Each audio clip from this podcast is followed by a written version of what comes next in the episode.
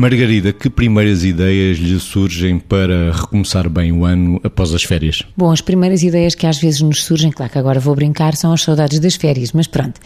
Eu acho que há aqui algumas, alguns aspectos que podemos pensar. Um deles é termos algum equilíbrio relativamente ao nosso relógio biológico. É verdade que há estudos, como nós sabemos, que indicam que se nós tivermos, fizermos muitos exageros durante as férias, desregularmos tudo em termos de, de sono, de alimentação, de, enfim, de horários que não cumprimos, etc, etc, se calhar o recomeço é mais difícil porque estamos completamente indisciplinados e, portanto, eh, eu acredito que, acredito e verificamos isso todos os anos, quer dizer, se nós vimos com algum equilíbrio já do, eh, do nosso relógio biológico, o recomeço com muita probabilidade vai se dar com mais qualidade e com menos esforço. Aliás, até há quem tenha a expressão, agora tenho umas mini férias, tipo nos últimos dias de férias, agora tenho umas mini férias para descansar das férias, pronto.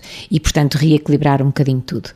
Depois, acho que há um outro aspecto importante que é termos alguma noção de tudo aquilo que é preciso fazer e não começarmos angustiados com aquela ideia de ai, tanto que é preciso organizar.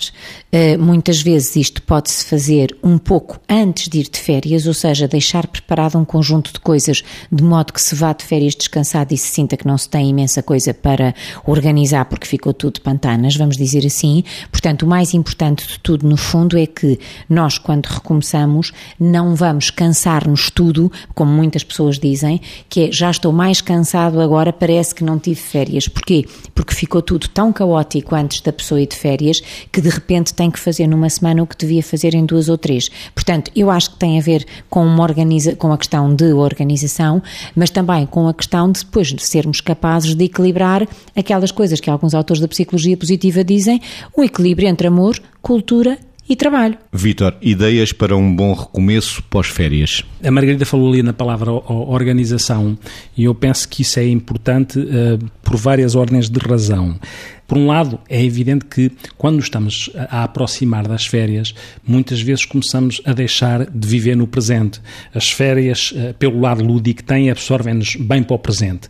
Mas quando começa a chegar próximo a, a data de recomeçar, às vezes em antecipação começamos a estar no trabalho estando em férias. E a primeira indicação que se dá é como é que as pessoas conseguem, tanto quanto possível, continuar em férias, já que estão em férias, para não antecipar e não estragar os últimos dias de férias para isso, se as pessoas tiverem a noção daquilo que é quando chegarem, não ficarem inquietas com a inundação e com a angústia que representa a inundação que irão ter supostamente de trabalho em cima da mesa ou nos mails ou onde for, e pegando novamente naquilo que disse na palavra organização, se as pessoas conseguirem organizar de forma a priorizar as coisas e ir fazendo escolhas em função dessa organização e dessa priorização das coisas, para que consigam perceber que nas coisas que têm que fazer quando regressarem de férias, vão ter que assumir fazer o que têm de fazer mesmo em primeiro lugar.